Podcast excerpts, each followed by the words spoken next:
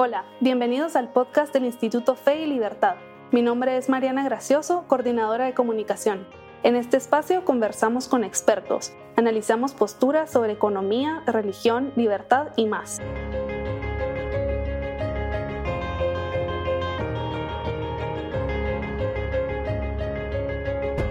Bueno, pues eh, muy buenos días, muy buenas tardes, días, noches para todos los que nos escuchan. Qué gusto estar aquí eh, grabando esta, este programa para el Instituto Fe y Libertad con el gran Fray Pancho Panda Sequeira. Pancho, ¿cómo estás?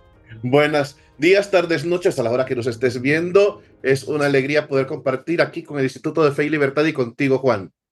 Buenísimo. Pues hoy nos, nos convocaron para hablar de algo que a mí en lo particular me gusta muchísimo y creo que compartimos ese sentimiento. Eh, de, la Navidad como punto de unidad entre, entre cristianos. Y eso creo que es algo muy lindo y muy necesario ahora.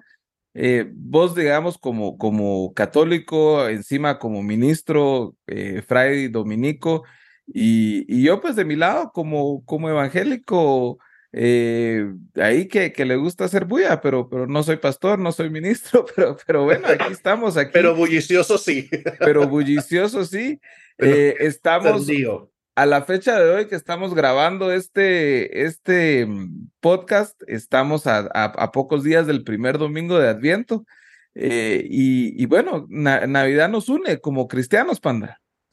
Navidad es de estos elementos hermosísimos de la, de la tradición cristiana que junto con la celebración de la Pascua son transversales, más allá de las de las diferencias doctrinales, de las diferencias teológicas, me impresiona, ah, pero no solamente a nivel del mundo cristiano, a mí no hay cosa que me impacte más cada vez que veo eso, los anuncios en Japón de celebrar las Navidades con alguna marca de, eh, de pollo frito. Es decir, incluso gente que no es creyente gente que es politeísta, gente que no, esto no le suena a nada en su vida, que no es una historia de salvación personal, la historia de la Navidad les, les compele y, y la celebran y las llama y, dicen, eh, esta fiesta también la adopto. Hay una universalidad de la Navidad que me parece que es impresionante.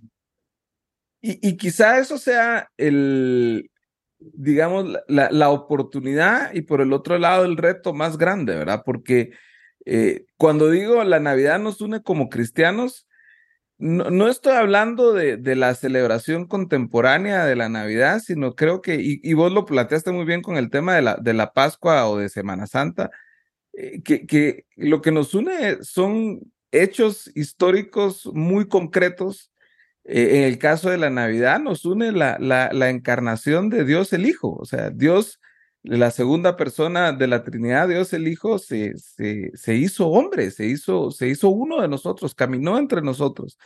Es un hecho único, es un hecho irrepetible, es un hecho histórico eh, que, que cambió eh, el mundo para siempre, que nos trajo salvación para siempre. Y, y creo yo que justamente ahí es donde debe girar el punto de unidad para nosotros como cristianos, no el hecho de que todo el mundo diga felices fiestas o feliz Navidad, sino que nos unimos alrededor de este hecho más que de toda la parafernalia eh, eh, de la época.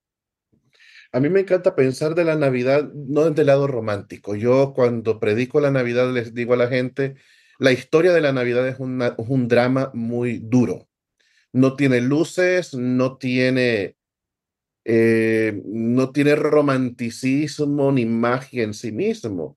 Eh, lo que es una historia súper dura que creo que es capaz de unirnos justamente porque a veces necesitamos magia, eh, magia en el sentido más positivo del, del término, ¿no? Una esperanza en medio de una historia que sabemos que es muy dura, de revestir de trascendencia, de revestir de sentido, de revestir de belleza aquello que es en sí mismo altamente doloroso, no porque se quiera evitar reconocer eso, sino porque te entendés de que incluso desde la fe, reconociendo que Cristo ha nacido, de que se ha encarnado, de que es la segunda persona de la Trinidad, verdadero Dios y verdadero hombre, igual a nosotros en todo menos en el pecado, que pasó por este mundo haciendo el bien, que esta realidad eh, le hemos puesto una fecha de nacimiento y es arbitraria si se quiere, ciertamente, eh, pero celebramos que vino porque para nosotros es infundamental el reconocer de que no es simplemente una idea, de que es una que él es real. Y para ser real tuvo que nacer y aunque no tenemos el, la partida de nacimiento por una entidad gubernamental, hay que dotarlo de una fecha arbitraria, significativa, pero necesaria para la, para la celebración. quiero solamente decirlo de la historia breve, que era mi punto, es, es una mujer que queda embarazada antes de estar debidamente casada, con riesgos de lapidación, eh, con un comprometido que no le creyó, eh, que después le pide perdón. Es una historia de una reestructuración familiar, es la historia de adopción de un hijo que no es mío, este, que nunca será mío y que lo voy a criar como mío. Es la historia de gente que les tiró la puerta en la cara. En mi reflexión de, de esto de las posadas es no solamente que iban buscando una posada, es que también ahí habían parientes.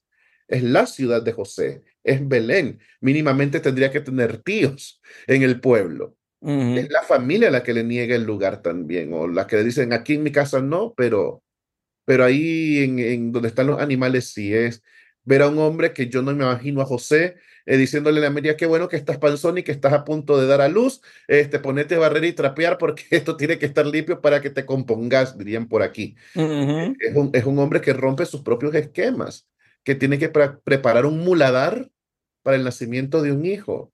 Es, la, es la historia de alguien que no tiene ni pañales para nacer, que depende de desconocidos, eh, que pasan cosas que no entienden, la visita de los sabios de Oriente, que es migrante en Egipto. Sí es una historia dolorosísima, altamente dolorosa, pero que nos trajo salvación y a los cristianos nos une desde esta historia salvífica. Una historia que no busca perfección. Sí, y, por eso es que creo eh, que revestir esa, esa historia de realidad nos ayuda a, a poder, em, incluso hasta físicamente, digamos, unirnos en el sentido de poder eh, estrecharnos eh, en un abrazo, de poder compartir juntos en una mesa, de poder intercambiar incluso regalos y demás en, la época, porque, eh, porque este no es un, un, mito, porque no es... Yo hace poco le decía a las personas, miren, entiendo el sentimiento de, de, la frasecita que, que, Jesús nazca en tu corazón esta Navidad, entiendo la buena intención, pero, pero, pero también veo el peligro de, de hacer eh, como una especie de mito eh, a través de, espiritualizarlo, algo que es muy real, muy concreto, que, viene revestido de, por un lado, esa dureza de esa situación familiar particular en, la Palestina del primer siglo, por el otro lado, que viene cargado de mensajes. Eh, el ángel le anuncia a María, se llamará Emanuel, que es Dios con nosotros. ¿Qué significa eso? Eh, se, le llamarás Jesús porque salvará al pueblo de sus pecados. ¿Qué significa eso? Em, eh, la reacción de José, al, al, poco tiempo ver el, tema de, que iban a ser perseguidos, eh, que de repente con el tiempo, porque ciertamente no llegaron ese mismo día, eh, llegaron ah, los sabios del oriente, probablemente Jesús ya gateando en, en la casa, eh, y que llegaran con semejantes regalos, semejantes noticias. Em, los pastores, que son los únicos realmente testigos de esa noche, el primer día, primero ver a los ángeles, el susto, después llegar, comprobar al niño en el pesebre, verlo ahí y salir a contarle a todos. Curiosamente, un tipo de persona que para la época no era la más creíble, los pastores eran gente que sospechaban porque vivían fuera del pueblo, porque eran medio nómadas, eran extraños, pero aún así ellos se convierten en los primeros evangelistas, ¿no? Y, y, y, pocos días después, a mí me conmueve mucho ver la, la, o tener la idea cuando regresan a Jerusalén, eh, eh, José y María, y presentan al Señor en el templo, eh, la, la, la, ternura y la esperanza de Simeón, el, el, viejito cargándolo y viendo todas sus esperanzas realizadas ahí.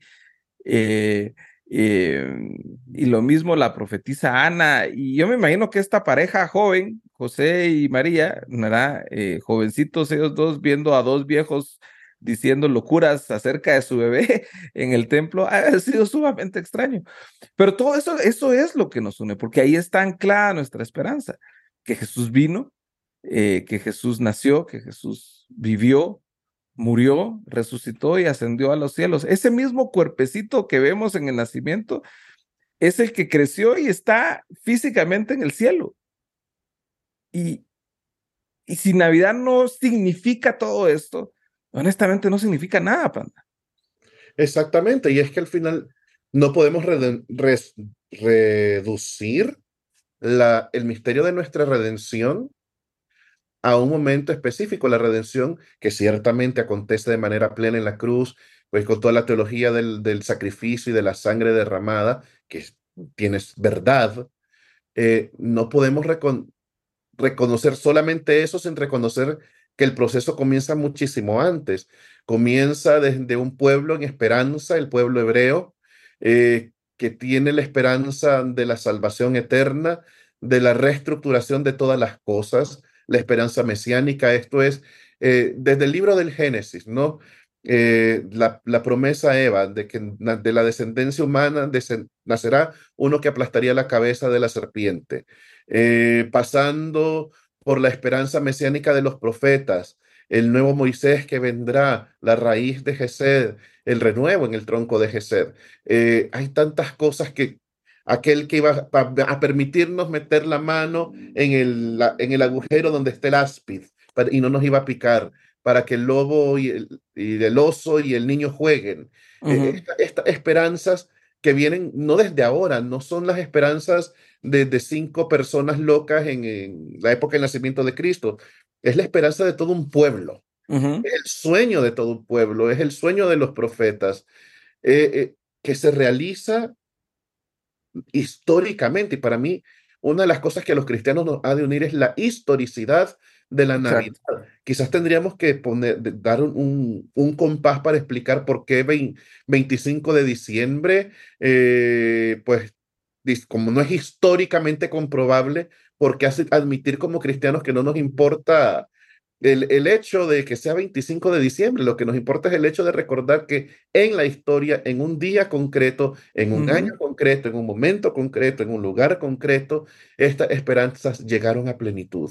Sí llegaron a plenitud y, y a partir de esa plenitud de la que todos hemos participado, se empieza a desarrollar todo un misterio que va a culminar en el misterio de la Pascua y que después, gracias a la efusión del Pentecostés, sigue siendo realidad con todas sus complejidades, con sus altos y sus bajos, dos mil años después. Y aquí estamos nosotros, afianzados en la esperanza desde antiguo, confirmados por la fe en ese hecho histórico que aconteció en el Belén, eh, y seguimos caminando y dando la lucha en un mundo que es anticristiano. Sí. Porque estamos unidos. Sí, y, y tal vez algo muy lindo, Panda, de ver cómo esto se manifiesta en nuestra celebración contemporánea. Eh, digamos, eh, de, de, de, tu lado del pasillo, como digo yo, ¿verdad? Con, en, en, la, en la tradición católica, pues cantan eh, ángeles cantando están, cantan eh, al mundo paz, canciones que las escribió, qué lástima que no está Lolo aquí con nosotros, pero que las escribió Charles Wesley, un, un metodista, un evangélico. Y, esas canciones son parte de, de, la tradición cristiana universal, digamos, católica en el sentido universal de la palabra, no, no denominacional, ¿verdad? Católico C minúscula, como digo, pero, pero compartimos todos, que abrazamos todos. Por el otro lado, eh, vos vas a ver, y, y, creo pues que quizá ya lo estás viendo, que más evangélicos ya no solo hablan de Navidad. Primero, ya se les está quitando la tirria a la Navidad, porque hay mucho, yo crecí en los ochentas evangélicos donde, en una iglesia donde era prohibido celebrar Navidad y gracias a Dios mis papás se rebelaron, ¿no? Eh, pero ya ves a más evangélicos abrazando la Navidad y no solo abrazando la Navidad, sino empezando a entender la importancia de observar el periodo de Adviento. Entonces ya ves a evangélicos em, tener servicios de Adviento los cuatro domingos antes de Nochebuena en la iglesia, algunos ya ponen corona eh, en su casa y tienen ese momento devocional como familia, que es algo que, que, a pesar de que tiene orígenes luteranos, ha sido algo que, que ha sido mucho más abrazado por, por la tradición católica que nosotros estamos reaprendiendo. O sea, ahí hay puntos de unidad contemporáneos que son maravillosos, Panda. Sí, es que la unidad de los cristianos no viene, vamos, que es importante la reflexión alta y la que se hace a nivel de cabezas y de encuentro de, los que presiden las conferencias luteranas o las conferencias anglicanas, este, con las congregaciones romanas nuestras.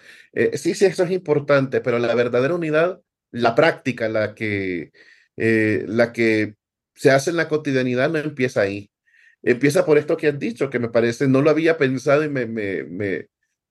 el arte nos une. El arte nos une, la música navideña nos une. Y la música navideña no es, es decir, tiene orígenes confesionales diversos, pero es cantada por igual en todas las confesiones sin... Es decir, aquel gregoriano de la de este Fideles, no suena solamente en una catedral. Claro. Igual que todas las los villancicos que vienen de tradición protestante no suenan únicamente en una iglesia protestante, suenan a medianoche en una iglesia católica. Eh, la unidad de los cristianos en la Navidad viene también dotada por el arte, lo cual es hablar de la estética, sino que no están altamente filosóficos. Eh, la belleza une. Y no hay cosa más bella en este mundo y en esta realidad que el pensar el misterio de aquel que es lo bello por, por esencia, ¿no? Pensando a nivel metafísico, que es lo bello, lo uno, lo bueno, lo único, hecho carne entre nosotros. Luego, la Navidad es bella. Eh, nos une porque es...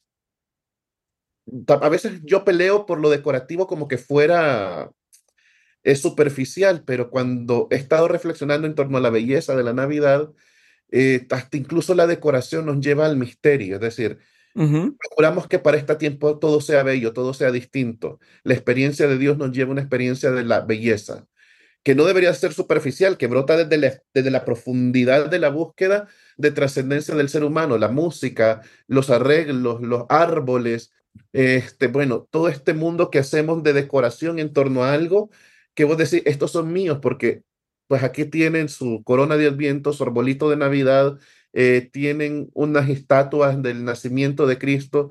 Eh, a mí me sorprendió que el año pasado en iglesias de índole pentecostal, que son de no imágenes absolutamente, pues ya había un inflable.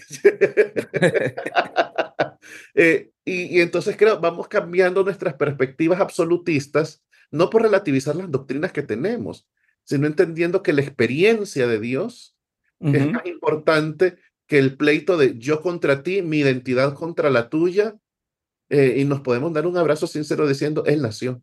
Sí, sí, y es que nos reunimos alrededor de Cristo y ahí citando a, al teólogo católico, este Hans Urs von Balthasar, eh, cuando él habla justamente de lo que vos decís, de, de, la importancia de la belleza, son tres elementos que encontramos, creo que en su máximo expresión en esta época de la Navidad, que es lo bueno, lo bello y lo verdadero. ¿verdad? Y, y, no hay nada más hermoso que la, celebrar la vida y qué más que la vida de Dios hecho hombre. No hay, más, no hay nada más eh, eh, bueno que eso, no hay manifestación más grande de la bondad de Dios que el haber eh, tomado nuestra condición de hombre para, para poder de esa manera satisfacer eh, la, eh, la, la, ira de Dios por nuestro pecado y poder justificarnos por, por su sacrificio en la cruz. Y no hay nada más verdadero que el mensaje del Evangelio eh, y, que Jesús mismo, que es la, la misma verdad, ¿no? como, como él mismo se describió. Y creo que ahí es donde, donde ese, es, ese es el punto de reunión. Al final nos reunimos, como vos decís, porque Él nació, porque se trata de Jesús, no se trata de nuestras expresiones eh, denominacionales, no se trata de, de, de, de, defender nuestro, nuestro pedacito, sino se trata de, voltear a ver al, cielo y dar gracias. Por eso es que, digamos, la época de Adviento no solo es recordar es el, primer adviento, sino es anunciar el segundo. O sea, cada vez que recordamos el primer adviento, eh, así como cada vez que, participamos de la mesa anunciamos eh, la muerte del Señor hasta que Él venga, cada vez que celebramos el primer adviento anunciamos el regreso del Señor, el segundo adviento. ¿verdad? O sea, recordamos de que Él va a regresar, ya no va a regresar como un bebecito, ya no va a ser la escena tierna del pesebre, es, es esa escena de, de, Apocalipsis del Señor montado en un caballo con una túnica manchada de sangre, eh, etcétera, etcétera, pero, pero es, es recordar que si Dios cumplió la fidelidad de que, de que vino una vez en la persona de Jesús, eh, es sumamente razonable y esperanzador eh, recordar que que va a regresar. Esa es la promesa. La Biblia así termina. El Espíritu y la Iglesia dicen, ven. Así termina Apocalipsis. No, y es esto, el gran Maranatá. El gran Maranatá, recordar que vino en la carne y que nació nos mantiene viva la esperanza escatológica. Él vendrá. Él vendrá y, y es nuestra respuesta y una vez más es nuestra ancla de esperanza. Por lo tanto, creo que es importantísimo mantener esta celebración de Navidad y usarla usarla verdaderamente como está pretendida desde el comienzo, como un espacio de, de unidad, un espacio de abrazo, un espacio de cariño, un espacio donde la luz permanece. Me gusta hacer la vinculación con Hanukkah. Eh, la luz permanece, la luz no se acaba. este, podemos rededicar los espacios sagrados a Él, en nuestra familia y en nuestra comunidad, es recordarnos de nuestra herencia, de nuestros hermanos mayores en la fe, es, es, como unirlo todo en una sola, en un solo combo de trascendencia, de encuentro con Dios, de celebración, de plenitud, de estar, pues eso, comunicados con Dios, pero también en comunión entre nosotros los seres humanos, sobre todo a nivel de familia. Ojalá que las navidades sean navidades de esperanza, navidades de unión, navidades de, profundidad cristológica. Así es. Y, y, bueno, muchas, muchas gracias al Instituto Fe y Libertad por, por ah, invitarnos a tener este, este diálogo. Eh, creo que no hay mayor fundamento y no debe haber mayor fundamento para nuestra fe y para nuestra libertad que Jesús mismo. Esa es una libertad que no hay gobierno ni ley que nos pueda quitar jamás. Y, es ahí, en la verdad de Jesús, en la verdad del, Evangelio, en, en, la verdad de la encarnación, de la vida de nuestro Señor, de su muerte, resurrección, ascensión y promesa de regreso, que está anclada toda esperanza de libertad que tengamos y donde debe residir nuestra fe. Así que, pues nos despedimos, Panda. Muchas gracias al Instituto Fe y Libertad. Síganos en todas sus redes sociales. Eh, gracias por tomarse el tiempo y escuchar a este par de locos aquí intentando vivir la unidad. Estos somos todos los cristianos viviendo el misterio de la redención. Gracias a todos. Muchas gracias y como siempre que nos juntamos con Panda, decimos el amor del Padre, la gracia del Hijo y la comunión con el Espíritu Santo estén con ustedes hoy y siempre. Muy feliz Navidad.